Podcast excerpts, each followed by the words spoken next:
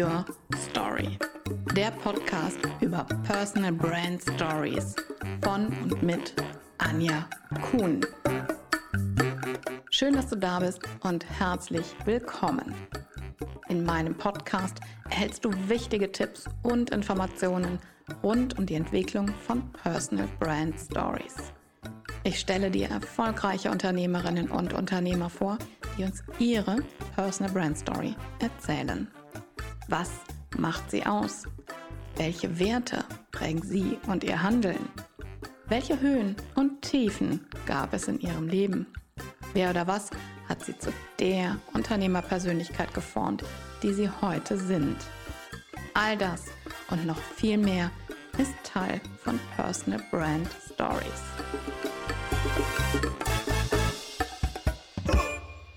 Hast du das Gefühl, dass es ähm, in dieser Beschäftigung Unterschiede gibt zwischen Frauen und Männern? Oder ist das gleichwertig?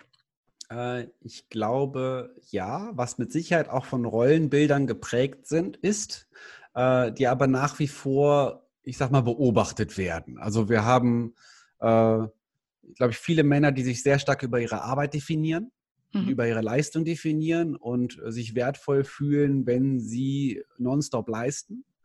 Und Frauen machen das wahrscheinlich häufig auch viel über Beziehungen, dass sie sich über Beziehungen definieren. Auch gerne helfen. Also dieses äh, Helfersyndrom kann ich mir vorstellen, dass es häufig bei Frauen vertreten ist. Dieses äh, ich opfere mich auf, ich äh, kümmere mich um die Kinder, um die beste Freundin, du kannst mich jederzeit anrufen, ich kümmere mich noch um die Eltern, müssen gepflegt werden und ich habe gar keine Zeit für mich, weil ich muss das ja alles machen, ich habe ja gar keine Wahl. Und äh, bei Männern ist es dann häufig diese eine große Säule Arbeit, Arbeit, Arbeit, ich muss das ja machen, ich habe ja gar keine Wahl. Mhm. Bei beiden Phänomenen kann es passieren, dass Menschen irgendwann umklappen und eben komplett auf dem Boden liegen und dann feststellen dürfen, dass äh, sowohl die Kinder weiter versorgt werden, auch was die Eltern gepflegt werden, auch die beste Freundin ohne einen klarkommt. Das heißt, das, was wir davor die ganze Zeit gemacht haben, war möglicherweise gar nicht so wichtig, weil es funktioniert auch ohne und man hätte sich auch mehr Zeit nehmen dürfen für sich. Und bei demjenigen, der dann komplett bei der Arbeit umkippt, da haben wir das gleiche Phänomen, dass äh, wenn er dann wegfällt, läuft der Laden ja trotzdem weiter. Und vielleicht war seine Leistung gar nicht so wichtig. Und er hätte auch da sich mehr Zeit nehmen dürfen für sich selber. Ähm, es ist aber total schwierig zu pauschalisieren, weil natürlich gibt es auch es genau umgekehrt. So, ne? Aber wenn, wenn du mich jetzt fragst mit, mit klassischen Rollenbildern, die auch noch sehr stark vertreten sind in unserer Gesellschaft, glaube ich, dass, dass Frauen sich häufig über Beziehungen definieren, Männer sehr stark über ihre Arbeit definieren und beides ein Maß annehmen kann, wo es sehr pathologisch wird. Also Workaholics, wenn man so diese High-Performer-Mentalität erlebt, auch in Fitnessstudios, High-Performing ist sehr stark verbreitet unter Männern. Äh, woran das liegt, gute Frage. Mhm. Ähm, wie gehst du damit um, wenn du selber merkst, es wird zu viel? Manchmal hat man es tatsächlich ja gar nicht so sehr in der Hand, ähm, dann eine, die Bremse oder die Notbremse zu ziehen, weil viele wichtige Termine da sind. Ähm, du baust dir jetzt gerade deine Speaker-Karriere auf. Das bedeutet, wenn wir jetzt nicht Corona haben, dass viele verschiedene Termine und Aufgaben ähm, auf dich einprasseln, die du ja mhm. wahrscheinlich gerne alle wahrnehmen möchtest. Es ist äh, eine Form von Achtsamkeit, darauf zu achten, wie mir mein Körper oder meine Psyche Feedback gibt. Mhm. Also als kleines Beispiel, ich bin vor sechs Wochen Vater geworden. Herzlichen Glückwunsch. Schönes, vielen Dank. äh, und auch da gab es Phasen, wo auf einmal mein Auge angefangen hat zu zucken. Mhm. So, ne? Und es war ziemlich konsequent, auch über einen längeren Zeitraum. Und da war dann auch ganz klar, dass man wirklich kommuniziert und schaut, okay, gibt es die Möglichkeit, dass äh, ich irgendwie gerade mal 20 Minuten Freiraum habe, dass ich mich rausziehe, spazieren gehe mit dem Hund und solche Geschichten, dass ich dieses Augenzucken nicht als nervig und als doof empfinde, sondern sage, mein Körper gibt mir gerade ganz liebevolles Feedback. Mhm. Augenzucken ist ja noch harmlos. Es gibt ja Leute, mhm, die wirklich dann Sodbrennen, Rückenbeschwerden, Migräne, äh, Herzrasen, Magenbeschwerden und so weiter alles mit bekommen, Schlafstörungen. Und diese ganzen Signale als Indikator zu verstehen, okay, gut, achte mal auf dich selbst. Geh mal wieder in die Ruhe, kümmere dich um dich, ist, äh, glaube ich, ein Element, was sehr wichtig ist. Und bei Verhaltensweisen genauso. Es gibt ja Menschen, die unter Stress anfangen, dann mehr Alkohol zu trinken oder mehr zu essen oder weniger zu essen. Und diese Verhaltensmuster ebenso als Indikator zu verstehen. Also, hey, ich merke gerade schon wieder, ich habe schon wieder mein typisches Muster, was immer dann auftritt, wenn ich gestresst bin. ohne dass ich vielleicht jetzt schon merke, dass ich gestresst bin, darf ich aber an dem Verhaltensmuster erkennen, okay, äh, ich darf mir wieder mehr Zeit nehmen für mich selber, da wo das notwendig ist. Und dann geht es wieder um Prioritäten. Also auch in meiner Arbeit ist es so, es gibt so eine Hochsaison, gerade so Oktober, November rum. Mhm. Da war ich äh, im letzten Jahr fast vier Wochen lang am Stück unterwegs und habe nur in Hotels übernachtet und war gar nicht zu Hause. Mhm. Da wird es umso wichtiger, dass ich Pausen einhalte, einen Rhythmus einhalte beim Schlafen gehen, da wo es möglich ist, äh, auf mich selber achte und meine Bedürfnisse respektiere. Weil wenn ich das in der Phase nicht mache, dann ist das ziemlich gefährlich. Und es gibt andere Phasen, so Sommerloch, da ist das alles wesentlich entspannter, weil es sowieso nicht so viel Arbeit gibt. Da kann ich das alles viel flexibler handhaben und da geht es mir dann auch gut. Das ist so, äh, es ist ein lebenslanger Prozess. Es gibt nicht die eine Lösung, sondern es ist ein Thema, was uns ein Leben lang begleitet. Das Thema Gesundheit ist auch kein Konzept, was man verkaufen kann, sondern es ist äh, etwas, wo man immer wieder Stück für Stück mit ganz viel Geduld und Achtsamkeit achten darf. Wie geht es mir jetzt gerade? Möchte ich das weiter so machen? Schaffe ich das? Wo ist wirklich meine Grenze?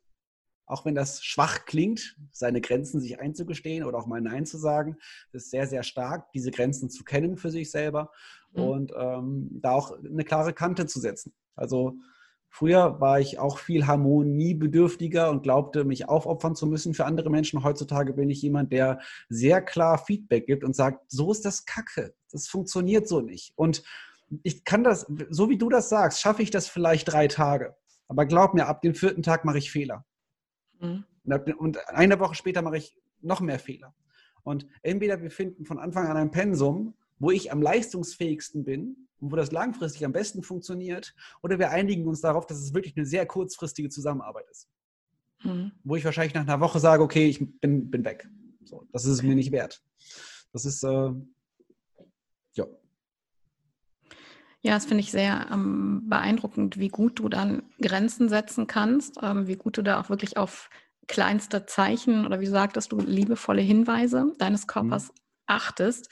Ähm, und dann hast du gerade gesagt, es gibt ja Hochphasen und ruhige Phasen in deinem Beruf. Wie schaffst du es dann, die ruhigen Phasen auszuhalten? Auch das muss man ja aushalten können.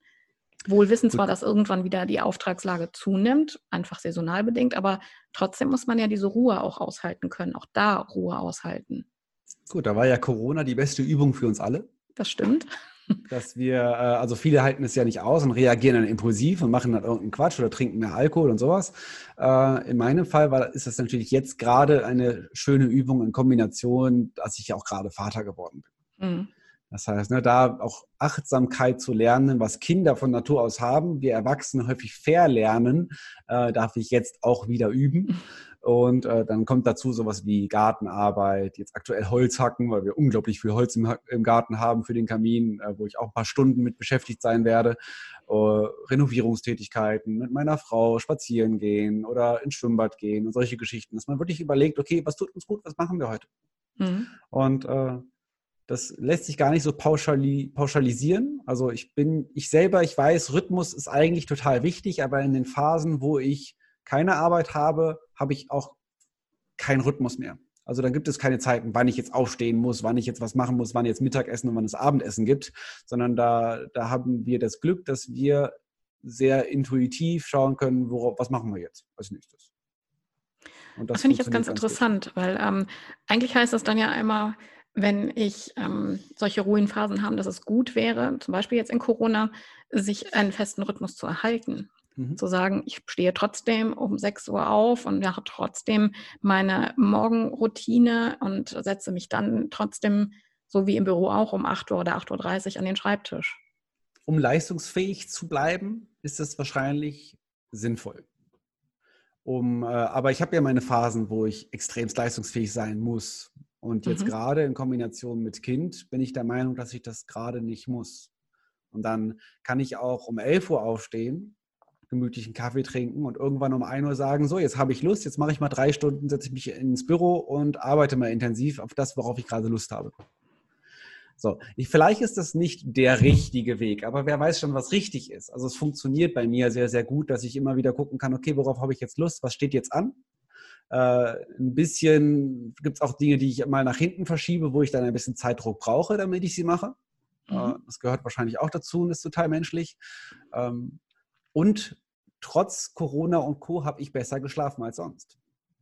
Das ist ja auch nochmal was, was, was spannend ist, wenn das, was alle als Krise bezeichnen, zwar auch in finanzieller Sicht und auch im Karriere, in der Betrachtung der Karriere möglicherweise als Krise auch zu bewerten ist, wenn es aber dann im privaten Bereich ein Großteil der Menschen tatsächlich besser geht, was auch sehr, sehr spannend ist, weil ich würde behaupten, von allen Leuten, mit denen ich mich unterhalten habe, kann natürlich sein, dass es eine Verzerrung ist und es nicht auf alle übertragbar ist, logischerweise.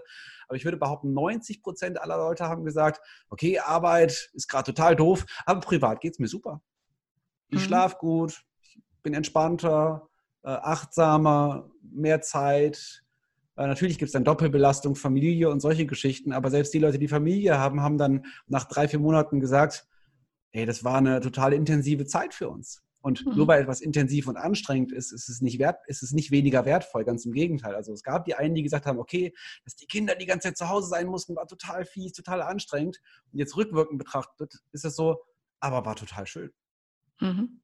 Weil hätte sein können, wenn Corona nicht gewesen wäre, dass wir das so niemals wieder gehabt hätten. Das stimmt, ja. Das, das stimmt. ist dann auch spannend zu beobachten. Also weil du jetzt gerade sagst, kann sein, dass das nur ein Ausschnitt ist, den du ja betrachten kannst durch dein Umfeld, mit dem du dich umgibst. Ähm, ich kann das aber bestätigen. Also es mhm. gibt sehr wenige Menschen in meinem Umfeld, die ähm, die Zeit durchweg als schlecht bezeichnen oder ähm, als ja, dass sie nur negative Erlebnisse hatten. Alle hatten Einbußen, alle, bei jedem hat sich das Leben komplett verändert und trotzdem haben die meisten viel Positives aus dieser Zeit herausgezogen. Und das finde ich ähm, eine ganz tolle Erkenntnis. Jetzt finde ich es wichtig zu schauen, wie kann man das beibehalten. Ich merke mhm. schon, ich habe ganz, ganz viel Sport gemacht, ähm, nicht übertrieben, einfach nur sehr viel, also regelmäßig, jeden Tag. Das fällt mir jetzt schon wieder schwerer, es in ähm, meinen volleren Tagesablauf zu integrieren, weil ich dann abends auch mal sage, puh, das ist mir jetzt zu viel, ich muss mich eher mal ausruhen. Ähm, da merke ich schon, das stört mich schon so ein bisschen, aber gut, es sind halt Phasen, ne? Absolut. Und wahrscheinlich gibt es immer wieder Phasen, wo es mal so und so läuft. Krisen sind halt immer sinnvoll, um sich so ein bisschen auf das zu beruhen, was man wirklich möchte. Mhm. Äh, ne, also auch so ein Herzinfarkt, wenn es um Priorität Gesundheit geht, gibt es Menschen, die brauchen einen Herzinfarkt. Ja. Die brauchen den wirklich. Also es gibt Menschen, die sind bereit für ihre Arbeit und für ihre Leistungsfähigkeit zu sterben. Und wenn sie dann wirklich mal damit konfrontiert sind, fangen sie überhaupt erst mal darüber nachzudenken, ob das wirklich so sinnvoll ist, was sie dann den ganzen Tag machen. Und es gibt auch Menschen, die hatten dann einen Herzinfarkt, hatten danach eine Pause, wo es ihnen besser ging, sind dann aber wieder in das alte Muster reingerutscht und haben einen zweiten Herzinfarkt gebraucht. Und auch das ist eine fiese Erkenntnis, dass man sagt, okay, das sage ich manchmal sogar Menschen, wenn die sagen, oh, ich hatte einen Burnout oder so, aber jetzt, das ist jetzt drei Jahre her, ich bin schon wieder fast kurz davor. Dann sage ich, ja, dann brauchst du noch einen. Mhm. Dann gucken so. mich die Menschen aber mit sehr großen Augen an, oder? Genau. Und das ist genau dieses, mhm. ja, wenn ich da es dann schaffe, wieder die Ruhe auszuhalten. Weil was ist, ist ja nicht meine Verantwortung. Also, wenn der mich fragt, ja, was soll ich jetzt machen, ist so, naja, was sollst du machen? Du brauchst noch einen. Weil jetzt irgendwie konkrete kleine mhm. Empfehlungen zu geben, ist totaler Quatsch, weil es muss sich ja in der gesamten Haltung irgendwie was verändern und da sind Krisen Gold wert. Ja, das stimmt. Ich finde die Formulierung ähm, sehr krass, aber ich denke da gerade schon drüber nach. Ähm, der brauchte einen Herzinfarkt. Oder aber auch den Satz, den du davor gesagt hast, ähm, dass Menschen bereit sind, für die Arbeit ihr Leben zu opfern. Mhm. Das habe ich so noch nie betrachtet. Ich finde es sehr heftig, aber ähm, sehr einleuchtend. Zumindest mhm. ihre Gesundheit. Ne? Also wenn ich sage, Pausen brauche ich nicht, schlafen kann ich, wenn ich tot bin, äh, ich habe keine Zeit für Bewegung, keine Zeit für Entspannung, keine Zeit zum Kochen und solche Geschichten, dann ist die mhm. Priorität schon klar. Ja. Hm. Jetzt hast du gerade schon gesagt, Corona hat alles verändert. Wie hast du für dich die Zeit genutzt, außer dass du jetzt Vater geworden bist? Ähm, wie hast du oder was hast du dir überlegt, in dieser Zeit sinnvoll umzusetzen, um mit deinem ähm, Speaker-Business voranzukommen? Das ist eine super spannende Frage, weil Speaker ist natürlich, also ich, bei mir war es wirklich, dass 95 Prozent meiner Einnahmen nur über die Bühne kamen. Mhm. Und die sind jetzt einfach weg.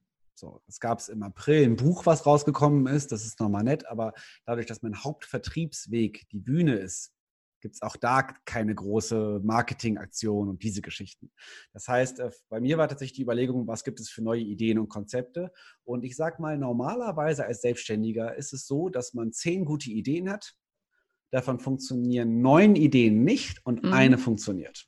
So, und da hat man irgendwann eine Frusttoleranz, dass man sagt, okay, Verhältnis ist 9 zu 1, äh, ein bisschen durchhalten, immer mal wieder mhm. wird was dabei sein, was funktioniert. Jetzt aktuell mit Corona und dadurch, dass alle auf digital umschwenken, dadurch, dass alle Online-Angebote anbieten, ist das Verhältnis nicht mehr bei 9 zu 1, sondern eher bei 99 zu 1. Das heißt, mhm. von 100 Ideen funktioniert eine gut. Das heißt, aktuell ist es bei mir wirklich so, dass ich jeden zweiten oder dritten Tag irgendeine neue Idee im Kopf habe, die auch als Konzeptpapier fertig gemacht wird, die man mit Kollegen gemeinsam erarbeitet und diese Geschichten. Mhm. Aber in dem absoluten Bewusstsein, dass die, der, der größte Teil dieser Energie äh, wahrscheinlich auch erstmal verpuffen wird und floppen wird. Also der Frustfaktor ist ausgeprägt bei vielen Leuten, die in unserer Branche möglicherweise tätig sind, weil viele Dinge wahrscheinlich auch nicht funktionieren. Mhm. Und gleichzeitig bin ich sehr kreativ, weil wirklich sehr in sehr regelmäßigen Abständen hier wieder eine neue Idee, da nochmal ein Konzept, da wird was gemacht, dann der Kooperationspartner, der Kooperationspartner. Und man probiert tatsächlich aus und man lernt dadurch unglaublich viel. Mhm. Man lernt dadurch äh, einmal, ne, wie, wie nutze ich die digitalen Medien, was kann man machen. Und dadurch, dass es für alle Neuland ist, also ich würde mal behaupten, gerade im Bereich Gesundheitsmanagement und Unternehmens, also BGM ist ja dieses betriebliche mhm. Gesundheitsmanagement, das ist irgendwie auf Null runtergefahren. Fast überall. Weil mhm. externe mhm. Leute nicht mehr bezahlt werden und weil die Priorität Gesundheit scheinbar nicht so hoch ist. Interessanterweise in einer Gesundheitskrise. Also auch das ist irgendwie ein bisschen paradox. Ähm, aber die Priorität ist sehr, sehr niedrig. Und gleichzeitig birgt es eine total große Chance für kleinere Leute, weil normalerweise gibt es riesige Rahmenverträge mit Krankenkassen, mit riesigen Dienstleistern und so weiter. Und jetzt ist alles auf Null. Die Karten werden quasi neu gemischt. Und wer jetzt gute Ideen hat oder ein cooles Konzept auf den Markt bringt, der hat einfach eine riesige Chance. Und mhm. dadurch, dass, äh, ich sag mal, auch in meinem Markt einfach digitale Angebote nur sehr begrenzt angenommen wurden oder umgesetzt wurden, weil alle gesagt haben, nee, Online-Seminar ist ja eigentlich nichts, lieber Präsenzveranstaltung. Ja, aber jetzt geht es halt nicht mit der Präsenzveranstaltung. Oder es geht zwar, aber in diesem Jahr wird es wahrscheinlich nicht umgesetzt, weil viele Leute dann trotzdem noch von zu Hause aus arbeiten. Und so einen Gesundheitstag zu organisieren, äh, also sich mit so einer Maske mit drei Meter Abstand in so einen Raum reinzusetzen, halte ich noch für nicht realistisch. Das heißt, ich glaube, frühestens nächstes Jahr geht es auf meinem Markt wieder einigermaßen los, dass es auf größeren Veranstaltungen auch Redner wieder gebucht werden. Mhm. Ähm, insofern darf ich mir auch überlegen, was in diesem Jahr noch passiert. Und deswegen werden Online-Kurse konzipiert, es gibt Hybridveranstaltungen, es gibt Arten und Weisen, wie man ein Online-Event äh, attraktiv gestalten kann mit Moderatoren, diese Geschichten, digitale Gesundheitstage. Also ja, auch mein Weg geht in Richtung digitale Angebote. Äh, und gleichzeitig auch sowas wie ja kostenlose Stornierungen bei Präsenzveranstaltungen, einfach damit die Flexibilität bewahrt wird und solche Geschichten. Also es ist natürlich auch, man darf überlegen, was sind die großen Ängste der Leute, die normalerweise einen Referenten, einen Trainer buchen, nämlich dass die Veranstaltung einfach ausfällt und sie auf den Kosten sitzen bleiben. Mhm. Und äh, dementsprechend ist es auch für uns, macht es Sinn zu überlegen, okay, an welcher Stelle kann man auf sinnvollste Art und Weise entgegenkommen. Und mhm. äh, da gibt es ganz viele Ideen. Ich glaube, äh, das ist in allen Branchen aktuell ein riesiges Thema, dass man da überlegt. Und jetzt? Ja, das stimmt, das stimmt. Und dazu passen ja auch äh, zu dem Thema Digitalisierung ähm, zwei Vortragsthemen, die du hast, die du, ähm, wo du auch diese Themen sehr gezielt ansprichst. Ähm, mehr Schein als Sein, Digitalisierung und seine Nebenwirkungen, finde ich auch ganz spannend. Denn ähm, ja, digitale Lösungen sind natürlich großartig, sehr hilfreich, aber ich finde auch die Gefahr sehr groß, dass man sich in all dem auch verliert. Ja klar, und da geht es natürlich auch wieder um die Extreme. Also in dem Vortrag geht es vor allem um äh, Social Media, die mhm. Selbstdarstellung auf Social Media, dass es der Aspekt der Menschlichkeit verloren geht.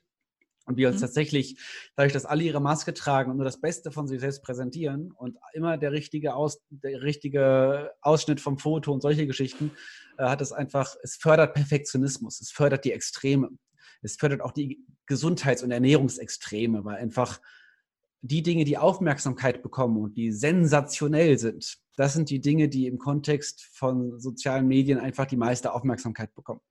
Und alles, was normal ist, vernünftig ist, ist tendenziell langweilig und öde. Und wenn man aber weiß, dass alles, was extrem ist und was die ganzen krassen äh, YouTuber und Instagram-Leute präsentieren, wo wir eine Million Klicks haben und sonstiges, es gibt diesen schönen Zusammenhang, in, in den Extremen haben wir meistens die psychischen Störungen. Mhm. Das heißt, wenn wir auch im Bereich Ernährung, sagen wir mal, äh, vegan, Paleo, Low Carb, Frutaria und so weiter, die Dunkelziffer an Essstörungen ist in diesen Ernährungsextremen am höchsten. Mhm. Weil wenn wir den Schritt noch ein bisschen weiter gehen, ist es extrem, dann reden wir über Erkrankungen, dann ist es nämlich pathologisch. Dann reden mhm. wir über Orthorexie und diese ganzen Geschichten. Also deswegen ist es immer spannend zu, zu im Hinterkopf zu haben, das, was im, im Extrem liegt, die Störungen. Normalität ist etwas, was häufig nicht mehr toleriert wird und es muss außergewöhnlich und sensationell sein. Wir sind sensationsgeil, wir lieben Superheldengeschichten, Weltrekorde und diese ganzen Geschichten. Äh, wir lieben auch diese High-Performer-Mentalität und wundern uns, warum die Zahl von Burnout und Co. sich in den Jahren zuvor verdoppelt hat. Und erkennen den Zusammenhang häufig nicht, obwohl er so offensichtlich ist, dass es äh, echt amüsant ist zu beobachten. Amüsant zu beobachten, ja. ja da bin ich wieder mit meiner ja. leicht provokanten Art. Aber ne, also, es gibt ja. nur wenige Länder, wo die, die Leistungsmentalität ausgeprägter ist als in Deutschland, zum Beispiel in Japan. Und da haben wir dann sowas wie Karoshi, also Tod durch Überarbeitung. Da haben wir, also der Suizid ist bei Jugendlichen Haupttodesursache in Japan. Ne, und dann darf man hinterfragen, was das mit der Disziplin und mit der Leistungsmentalität auf sich hat. Ja, Tod durch Überarbeitung, das ähm, hat mich echt geschockt, als ich das erste Mal davon gehört habe, dass das tatsächlich möglich ist. Aber ähm, mhm. gar nicht so selten in Japan. Nee, absolut. Gibt es inzwischen 40 Spezialkliniken allein in Japan, die sich darauf spezialisiert haben. Wo ja auch dieses Thema, klar, Herzinfarkt, Schlaganfall aufgrund von reiner Stressthematik gehört dazu, der Suizid gehört auch dazu. Aber es gibt auch Leute, die tatsächlich einfach aufgehört haben zu atmen und mit drei Smartphones auf dem Tisch verreckt sind. Wahnsinn. Wahnsinn. Ich möchte aber auch noch auf dein Buch eingehen. Du hast das eben in einem Nebensatz erwähnt, dass ähm, im Frühjahr dein, ich glaube, dein erstes Buch erschienen ist. Zu blöd zum Leben. Gesundheit geht anders. Erzähl doch mal, ähm, worum es da genau geht. Also der was Titel, der Leser mitnimmt. Genau, der Titel lässt erahnen, was häufig in der Gesundheitsbranche passiert, nämlich dass viele Fachkräfte glauben, dass man das Menschen nochmal erklären müsste. Mhm. Jetzt mach doch mal dies, mach doch mal jenes, du bist doch zu blöd zum Leben. So. Und das ist es eben nicht. Menschen sind nicht zu blöd zum Leben. Wenn wir so ein bisschen wie Kinder darauf achten würden, wie unsere Bedürfnisse sind, wie unsere Körpersignale sind, dann würden wir wahrscheinlich ziemlich gesund uns verhalten, ohne dass uns jemand erklären müsste, wie das funktioniert. Die Frage ist, warum verlernen wir das? Also warum verschieben sich unsere Prioritäten? Warum tendieren wir bei Stress zum Kompensieren? Wie entsteht Stress? Was hat das mit Perfektionismus zu tun und so weiter? Und im Endeffekt ist es eine vereinfachte, höchst amüsante und teils auch sehr provokante Art und Weise, Inhalte der Ernährungs- und Gesundheitspsychologie zu vermitteln für mhm. Eine einfache Zielgruppe. Also es ist jetzt kein Fachbuch, was irgendwie in der Materie rumwühlt und man erstmal studiert haben muss, um das zu verstehen, sondern es äh, hat viel Storytelling, es hat einfache Zusammenhänge, die aber trotzdem sehr gut auf den Punkt bringen, worum es geht. Und das ist eigentlich das Buch. Das Buch kombiniert so ein bisschen die, die Inhalte, die ich in den letzten fünf Jahren äh, quasi aus meinem fachlichen Kontext für Vorträge gut verständlich und dieses, diesen provokanten Stil irgendwie zusammengefasst habe. Und das habe ich in dem Buch einmal so ein bisschen für mich sortieren können. Aber es ist eigentlich ein ganz, ganz guter Überblick über, über Gesundheitspsychologie. Man bekommt einen Einblick darüber, wie, wie der ganze Markt funktioniert, warum gewisse Dinge eine große Aufmerksamkeit bekommen, andere Dinge vielleicht nicht warum alle irgendwie über Strandfiguren Superfood sprechen, obwohl das mit Gesundheit nichts zu tun hat. Also, dass, diese, dass halt ästhetische Themen, die mit Gesundheit mhm. nichts zu tun haben, in der gesamten Gesundheitswelt total vertreten sind und irgendwie Bodybuilding und Fitness irgendwie Hauptthema geworden ist, obwohl das auch schon fast krankhaft häufig ist. Und da diese Paradoxien, die, auf die gehe ich sehr, sehr viel ein und es macht sehr viel Spaß und es ist sehr einfach zu lesen. Und das, das war mein, meine Aufgabe und mein Ziel mit diesem Buch. Ich vermute, es ähm, ist auch eine gehörige Prise Humor mit in dem Buch enthalten. Absolut. Also das ist ja genau das, was ich, also dieser, ja. dieser Grenzbereich zwischen Lachen und Weinen, ich glaube, da steckt die meiste Wahrheit. ähm, wenn du jetzt deine eigene Biografie schreiben würdest, welchen Titel würde sie tragen? Hm.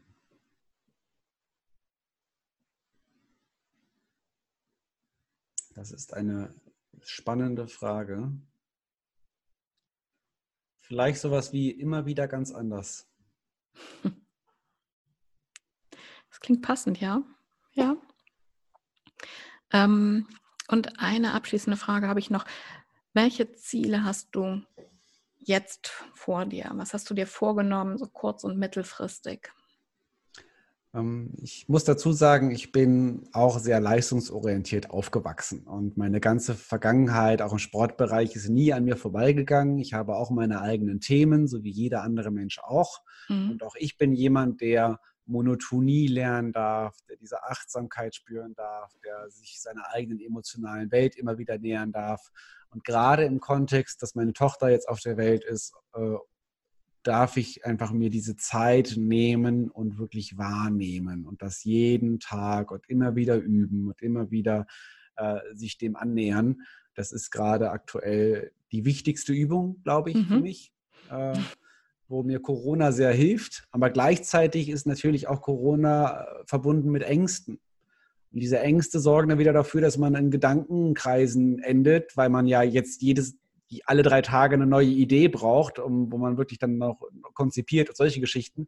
Und dieses ganze Arbeiten oder diese ganze, dieses Gedankenkreisen rund um meine Arbeit, das auch immer wieder beiseite zu legen, das ist etwas, was ich mir für mich vornehme. Ich finde, das ist ein sehr schöner, sehr wertvoller Impuls für alle, die zuhören.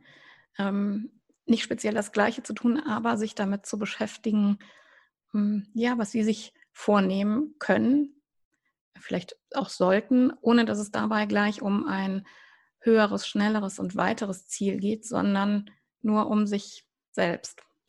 Mhm. Vielen Dank dafür Klingt und gut. vielen Dank für dieses tolle, inspirierende Gespräch. Vielen lieben Dank.